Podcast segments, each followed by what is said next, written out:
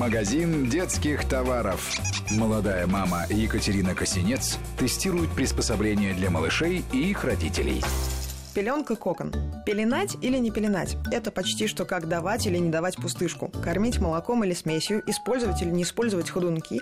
Тут все зависит от самого ребенка. Кто-то вовсе не признает никаких ограничений свободы. Кто-то ни за что не уснет, пока его крепко-накрепко не запеленать. Пеленка кокон – промежуточный вариант между этими двумя крайностями.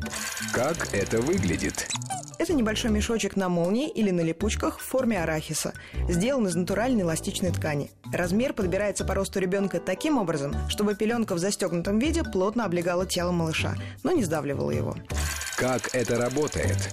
Ребенка в одном подгузнике или в легком слипе, в зависимости от температуры воздуха в комнате, помещаем в пеленку и застегиваем. Это ограничивает его действия, но не слишком стесняет. Это обеспечивает малышу ощущения, близкие к тем, что он испытывал, находясь в утробе матери. Пошевелиться он может, но не потревожит себя энергичными движениями, еще плохо координируемых ручек и ножек.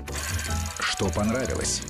В отличие от традиционного способа пеленания, с такой пеленкой намного легче управляться. При определенной сноровке упаковка ребенка занимает не более 30 секунд. Такая пеленка не развернется, даже если маленький очень активно ворочается во сне. Не нужно лишний раз просыпаться ночью для того, чтобы перепеленать потуже, а высвободившиеся края не создадут опасности.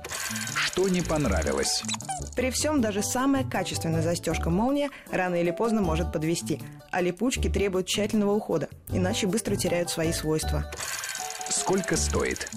В среднем около 1000 рублей. При желании можно найти и за 300. А если заказывать у мастериц по пошиву детских принадлежностей, то тут цена договорная. А при возможности и умении можно сшить самостоятельно. Это не слишком сложно. Выкройки без труда найдутся в интернете.